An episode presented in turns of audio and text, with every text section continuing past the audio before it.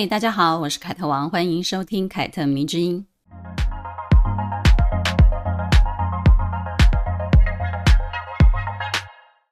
如果你有关注我的脸书或者是 IG 的话呢，应该就会知道最近我正在主打自己的网络课程。这次的课程呢，名称叫做《独立女性养成术》，是针对女性量身定做的一个网课。总共呢有三百分钟，分为七大章节，在哇哉上课平台贩售。前两波预售呢非常的火热，我很感谢大家对我的支持。如果你有兴趣的话呢，现在还有正式上线之前呢，最后的一波优惠，赶紧抓紧时间买哦，不然之后呢就会恢复原价了。之所以会开这个课程呢，也是因为发现现代的女性啊，对自己跟社会之间总是有非常多的问题哦。从小到大，身为女人，你就免不了要被很多社会上存在的刻板印象影响，比如女孩子就一定要温柔体贴啊。女人就一定要结婚生子啊之类的，很多很多的刻板印象根本就举不完。我第一次觉得，身为女生的身份跟男生原来有这么大的不同，是因为我爸爸过世。我爸爸没有儿子，只有三个女儿。无论是捧他的牌位，还是下葬要立墓碑，在传统上呢，就只能由男性来做。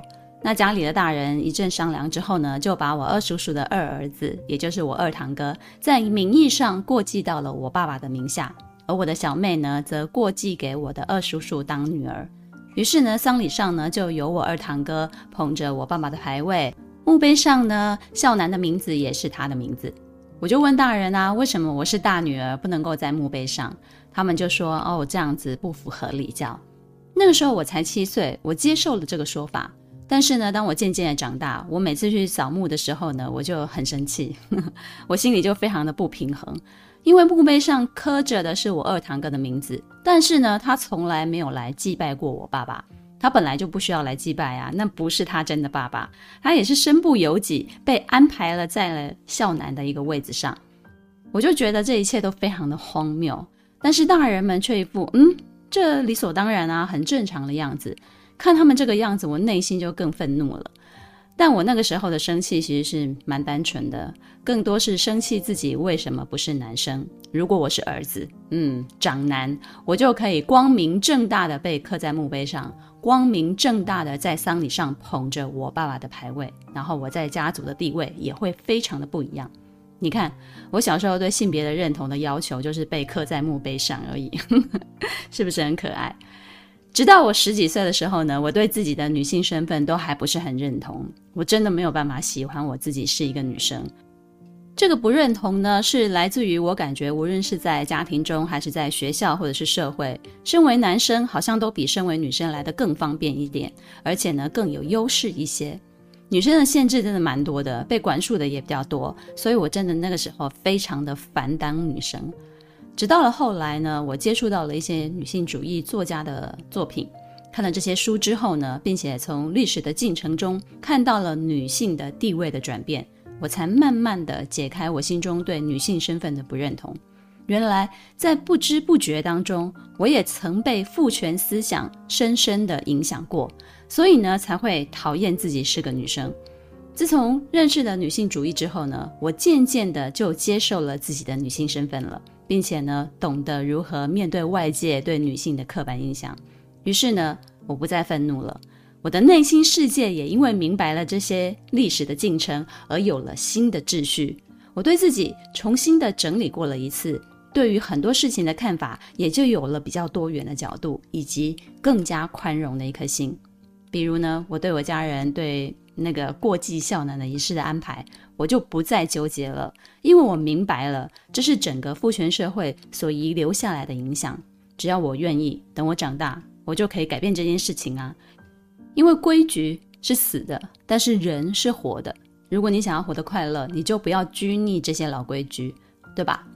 我可以改变我爸 那个牌位上的那个名字啊，对吧？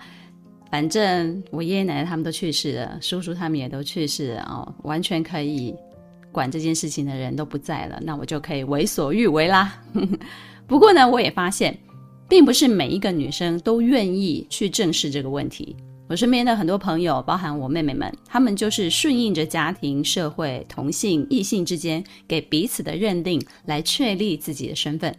所以呢，曾经有一段时间，我虽然研究了很多关于女性主义的东西，但是却没有人可以分享，非常的孤单啊、嗯。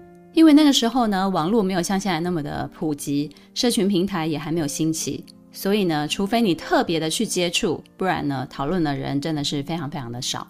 一直要到我开始经营社群平台，慢慢的透过写文的分享，才多少化解了我身为一名女性主义者的一些孤单孤独。我的文章中呢，没有明确的提到女性主义，却处处都有它的影子。所以呢，当我的文章受到某些读者的青睐，让他们发现以前自己有过的感觉被具体的写出来之后呢，我也才明白，原来女性一直都是非常压抑的一个群体。只有少部分的女人敢勇于反抗这个社会加诸在女性身上的一些枷锁，但那些敢勇于反抗的女人呢，多少都会被视为异类，需要承受一些来自外界的说三道四。这几年呢，随着网络的崛起，女性意识的抬头，越来越多人讨论女性的议题，比如说 “Me Too” 这个运动，不就席卷了全球吗？这本来就是一个非常好的现象，但是呢，也让我发现了女性主义因为某一些人对她的不了解而有被污名化的趋势。就算你不认识什么是女权，你也听过别人在骂女权吧，对吧？比如呢，你一定听过有人说女性的地位已经很高了，你们女人还不满意什么，对吧？女性的地位很低吗？我不觉得耶。女人哪里想要是平权啊？根本就是想要特权吧？啊、这些话是不是听起来都非常的熟悉？很多人觉得女性主义呢，就是女人想要扳倒男人，想要压倒男人，就是女人想要替自己谋取更多的福利。加上某一些非常激进的女性主义分子一直在网络上掀起良性的对立，导致呢很多女人跟男人听到女性主义者呢就非常的倒胃口。所以呢，当你说你自己是一名女性主义者的时候呢，可能就会被投以一种上下打量的眼光，然后呢就会被用一种不怀好意的口气说。哦，原来你是女性主义者啊！嗯，这个说法显然就不是赞美啊，对吧？这个口气听起来，我就这样子被说过。甚至呢，我发现有些女人会主动的跟女性主义切割。嗯，这可是很有趣的事情哦。这些主动跟女性主义切割的人，却头头是道的在聊性别平等的议题，说自己支持的是两性平权，不是女性主义。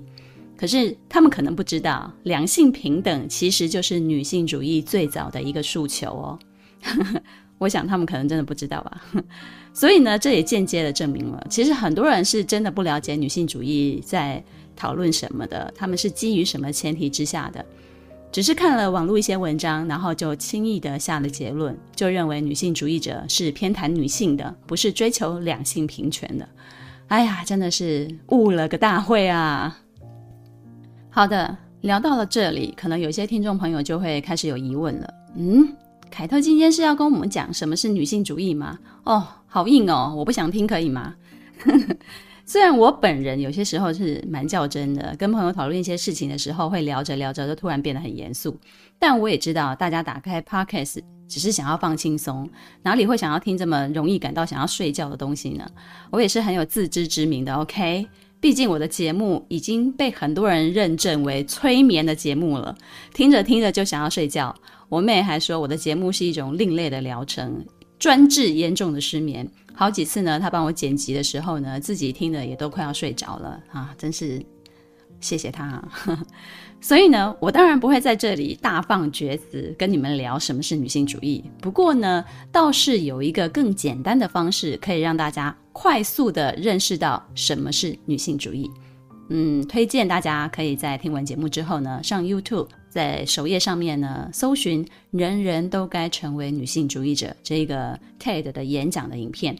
演讲者是齐马曼坦恩格兹阿迪契。名字很长，因为她是非洲奈及利亚著名的女作家。这一场演讲非常的有名，而且呢，也非常简单扼要、生动有趣地告诉我们什么是女性主义啊，名称就叫做“人人都该成为女性主义者”。记得上网搜寻一下。影片中呢，他就说了，当他写了一部关于一个女人被家暴的小说之后呢，这一部小说就被贴上了女性主义小说的标签来宣传。然后呢，他在自己的故乡奈及利亚宣传这部小说的时候呢，有一名男记者就跟他说。你的书被认定是一本女性主义小说，但是呢，最好不要这样宣传哦，绝对不要自称为女性主义者，因为女性主义者都是一群非常忧郁的女人，她们找不到丈夫，她们没有人要。这个时候呢，演讲的现场呢就响起了大家的笑声。你知道的，说这些话的人呢，嗯，偏见很大，对吧？然后呢，阿迪契就自己说了，从那一刻开始。我就要称自己为快乐的女性主义者，意思就是说呢，间接反对的那名男记者说，女性主义者呢都是一群非常忧郁的女人。后来呢，又有一名女学者告诉他，你说自己是一名女性主义者是非常不奈及利亚的，很不非洲的，你是受到西方的那些影响才会这样吧？这不符合我们的文化，所以呢，希望你不要再这样自称了。于是呢，他就决定，嗯，既然你这样子说我，那我就要来改一下我的自称。我是一个快乐的非洲女性主义者。我觉得他真的非常幽默，而且我这个快乐的非洲女性主义者，既不讨厌男人，还喜欢口红，喜欢穿高跟鞋，而且我做这些呢，不是为了取悦男人，纯粹呢，就是我自己非常喜欢这样子。话锋一转呢，他又紧接着说了。以上你们这些听到的，其实都是一些玩笑话。但是从这些玩笑话当中呢，你们应该也会发现，女性主义一直背负着非常沉重的负担，它很容易被别人误解。比如我刚刚说，你们如果听到我要说女性主义，就开始想转台一样啊，内容好硬哦，我可以不要听吗？对吧？就是大家都会有一种抗拒。但是女性主义真的这么沉重、这么无聊、这么的不可描述吗？当然不是啊，相反的，女性主义呢，可以为我们解释很多在生活中遇见的关于性别不平等的一些问题，而这些事呢，对男人跟女人其实都有着影响的。他举了一个他小时候的例子，他的老师就跟他们讲说呢，只要你成为班上的第一名，你就可以当风纪股长，你就会拥有一根权杖来行使一些权利，比如说你就可以登记犯错的一些同学的名字在黑板上面。他那个时候呢，就非常非常的努力，想要成为第一名，想说呢，哦，这样子我就可以当风纪股长了。结果当他非常努力的考上第一名之后呢，老师竟然说只有男生可以当，于是呢，第二名的那个男生。就取代了第一名的他，成为了风纪股长。可是那个男生的性格比较温柔，比较善良，而且呢，他并不想要登记同学的名字在黑板上，至少呢，就没有阿迪契他这么的想要登记同学的名字在黑板上。他比呢这个男生有着更强烈的权力欲望，但是他没有机会拿到，即便他考上了第一名。他举这个例子呢，第一点就点出了男女性别的不平等。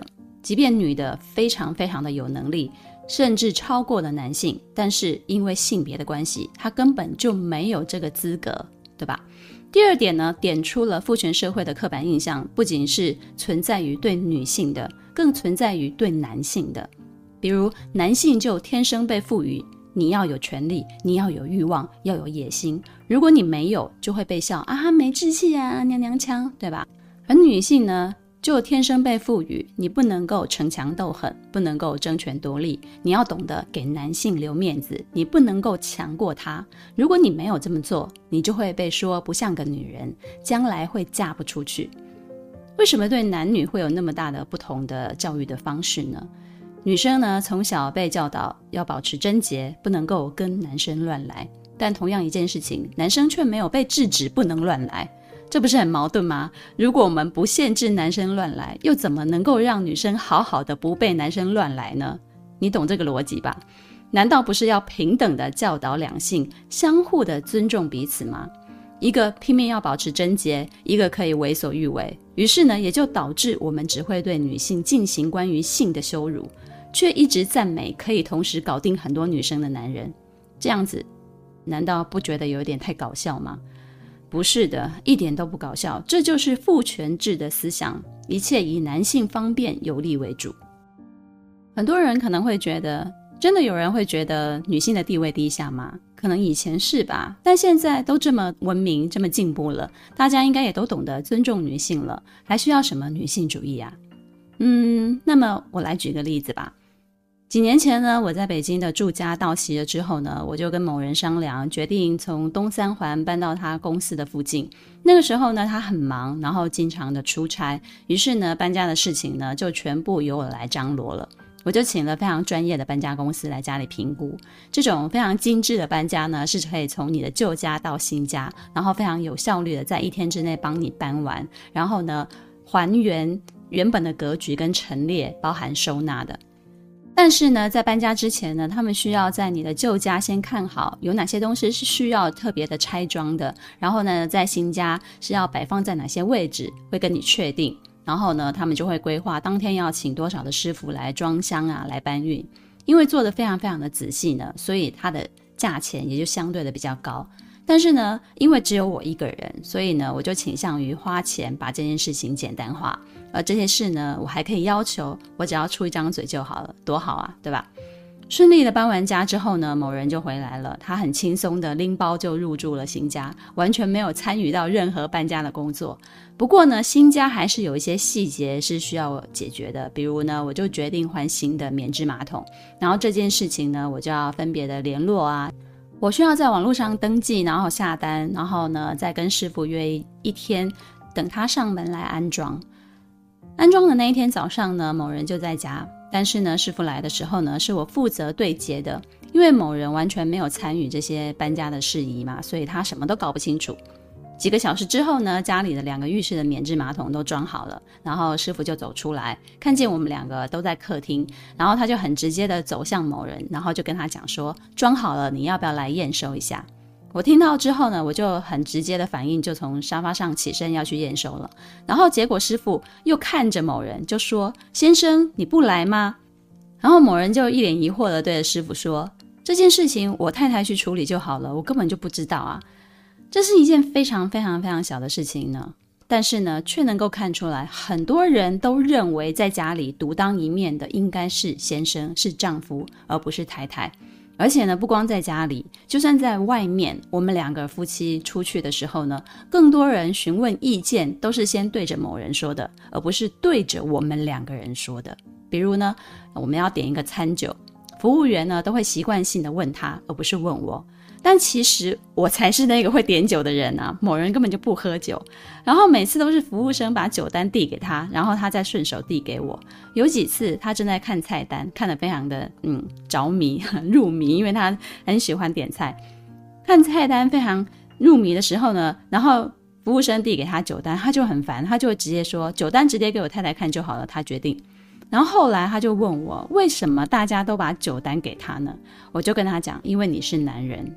他说：“难道他们认定男人就一定会喝酒吗？”我说：“不是的，他们是认定男人有权利决定喝什么酒，因为他买单。相反的，如果碰上家事或者是孩子的事情，很多人会直接找妈妈，直接把爸爸忽略掉，因为他们觉得这就是妈妈的事情。”其实说穿了，这些都是生活中很容易遇见的事情。生活里到处都充满了男女刻板印象所导致的一些不平等，有些是权力上的不平等，有些就是工作分配上的不平等。那些人是因为看不起女人，所以这样吗？也未必是这样子。很多人其实是被整体的社会氛围所引导的，从小到大，他们看到人与人之间的相互对待就是如此，很自然的，他自己也会有这样的想法。而之所以会产生这样子的一种氛围呢，其实是跟整个父权制所建构出来的社会有相当深厚的关系。这种氛围呢，有些人能感受得到，比如说我，我就很注重这种细节，我就可以感受得到。而我感受得到，我也知道为什么。但是有一些人呢，他能够感受得到，但他不知道为什么，他也就是抱怨一下下，并没有要追究为什么会这样子。而有一些人呢，则对这一切完全没有感觉，甚至觉得啊，这不就很正常吗？大家都这样啊。可是，如果当你知道这些东西会关乎到你的权益的时候，比如当一个女生跟一个男生在同一个职位做同样的工作的时候呢，男生的薪水往往比女生还要高，只是因为他的性别是男性的时候，你还会觉得正常吗？你不会内心非常的不平衡吗？如果你是男生，你当然不会抗议啊，因为你就是那个薪水高的嘛。但是如果你是女生，应该就会觉得哇，好不公平哦，只是因为他是男生，他就硬生生比我多几千块钱。但是呢，根据世界各国对男女职场的调查显示呢，同样的职位，男性的薪水确实比女性高出很多的，这是一个不争的事实。所以听到这里，你还觉得两性平等吗？你还觉得女性的地位很高吗？嗯。这一年呢，我没有写书，而是把很多的心力呢放在筹备《独立女性养成术》这一堂网络的课程上面。一开始呢，我的经纪人跟我聊这件事情的，要找我开课的时候呢，我是非常抗拒的。第一，我觉得这是一个非常吃力不讨好的工作，肯定会花掉我很多的时间跟体力。第二呢，是我认为这堂课不具备卖相，不具备卖点，不会吸引很多人来听，或者呢，会让很多人想听。所以呢，我很怕我们努力筹备出来制作之后呢，却没有人买，让我的经纪人大亏钱了。然后呢，他就跟我讲了一段非常恶心，但是让我非常感动的话。他就说呢，现在这个时候呢，做这一堂课是我们在做功德，因为很多的女性呢，并不知道如何认识自己，该从哪里着手，如何面对来自社会、原生家庭对自己的刻板印象，如何面对两性的不平等，包含爱情、婚姻里面的两性议题。还有职场上的性别歧视、性骚扰，以及呢女性最害怕的家暴问题，我们喊了那么多的口号，却没有真正的一堂课来教我们如何当一位独立的女性。所以你不觉得这个时候开这堂课很有意义吗？而且啊，你凯特王是我所认识的人当中呢最适合开这堂课的人了，没有人比你更适合了。最后一句话真的是太恶心了，对不对？他说完之后呢，没骗大家，我真的是笑了。但是我的经纪人他的态度一向都是非常认真的，就像他嗯在讲这么恶心的话，他还是义正辞严那样子。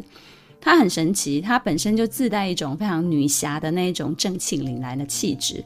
然后说这些话的时候呢，脸不红气不喘。所以呢，我虽然觉得最后一段话非常非常的好笑，却也被他的诚恳给感动了。只不过呢，当时我虽然硬着头皮答应下来了，却对是否可以做好这个课程感到有一点自我怀疑哦。所以呢，我前期大概花了三个多月吧，把一些我曾经看过的相关书籍跟影片资料全部再重新看过了一次，然后就分门别类把重点都摘录下来，然后呢，根据经纪团队给出的方向跟课纲，重新的删减以及规划。然后呢，我跟经纪团队就来来回回开了三次的会来讨论，然后每一次开会都会超过四五个钟头，很长。最后呢，再根据那些会议的结果，我再把开会所得出来的那些东西重新的归纳，然后呢，才得出目前的课程内容的。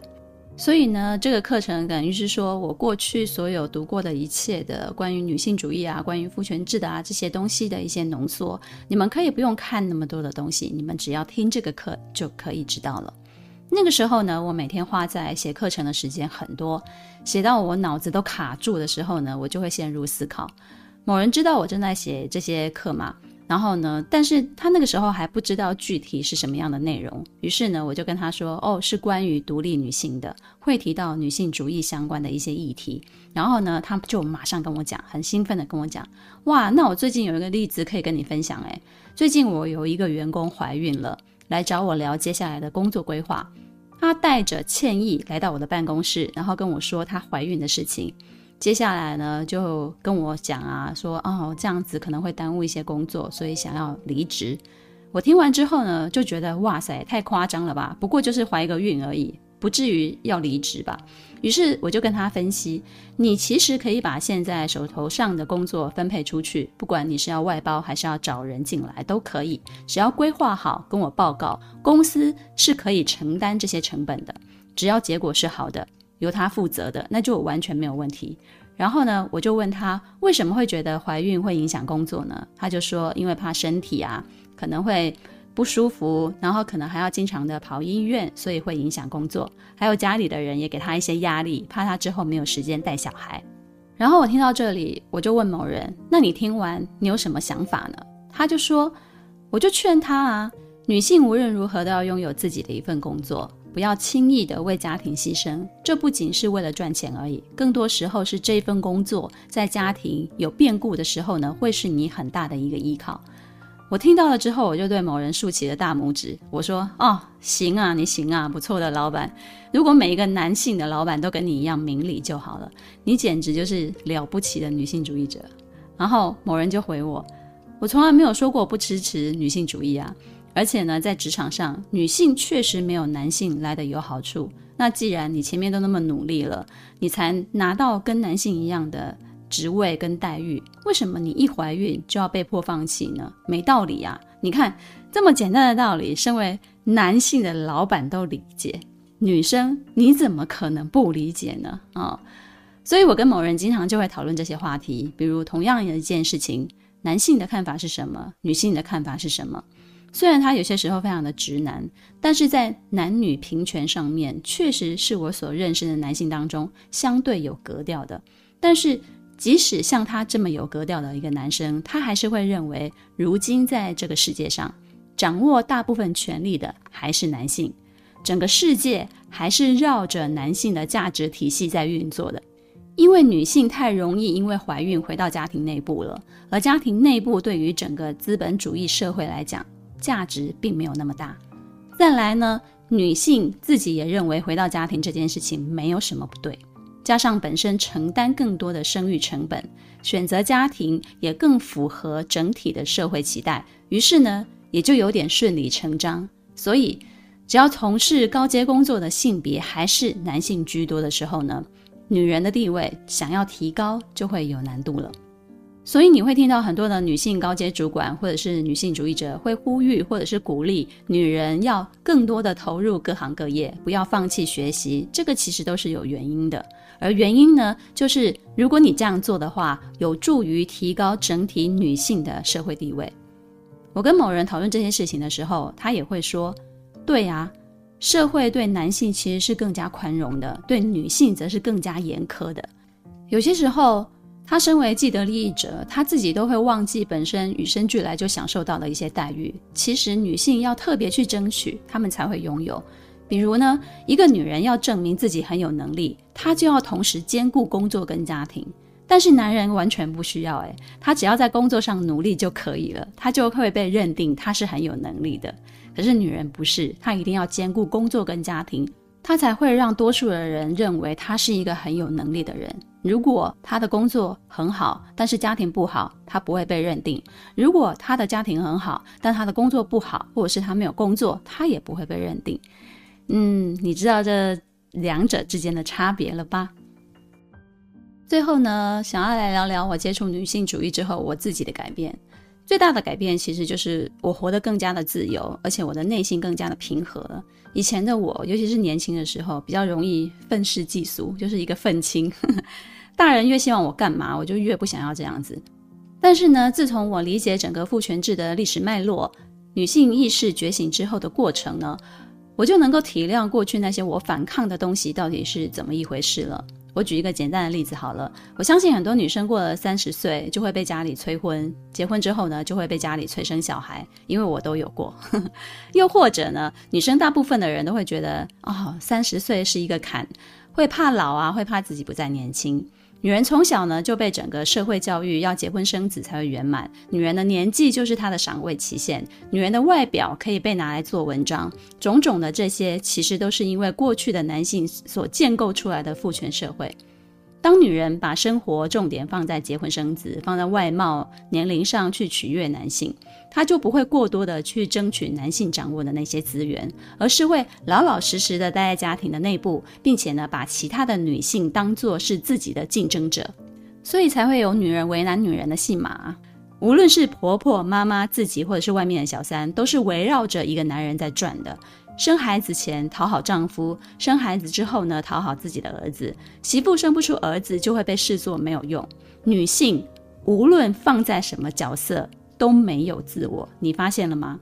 很多人会说啊，男性自己的压力也很大，我们在社会上要厮杀啊，要争权夺利啊，还要养一家老小，我们很累诶。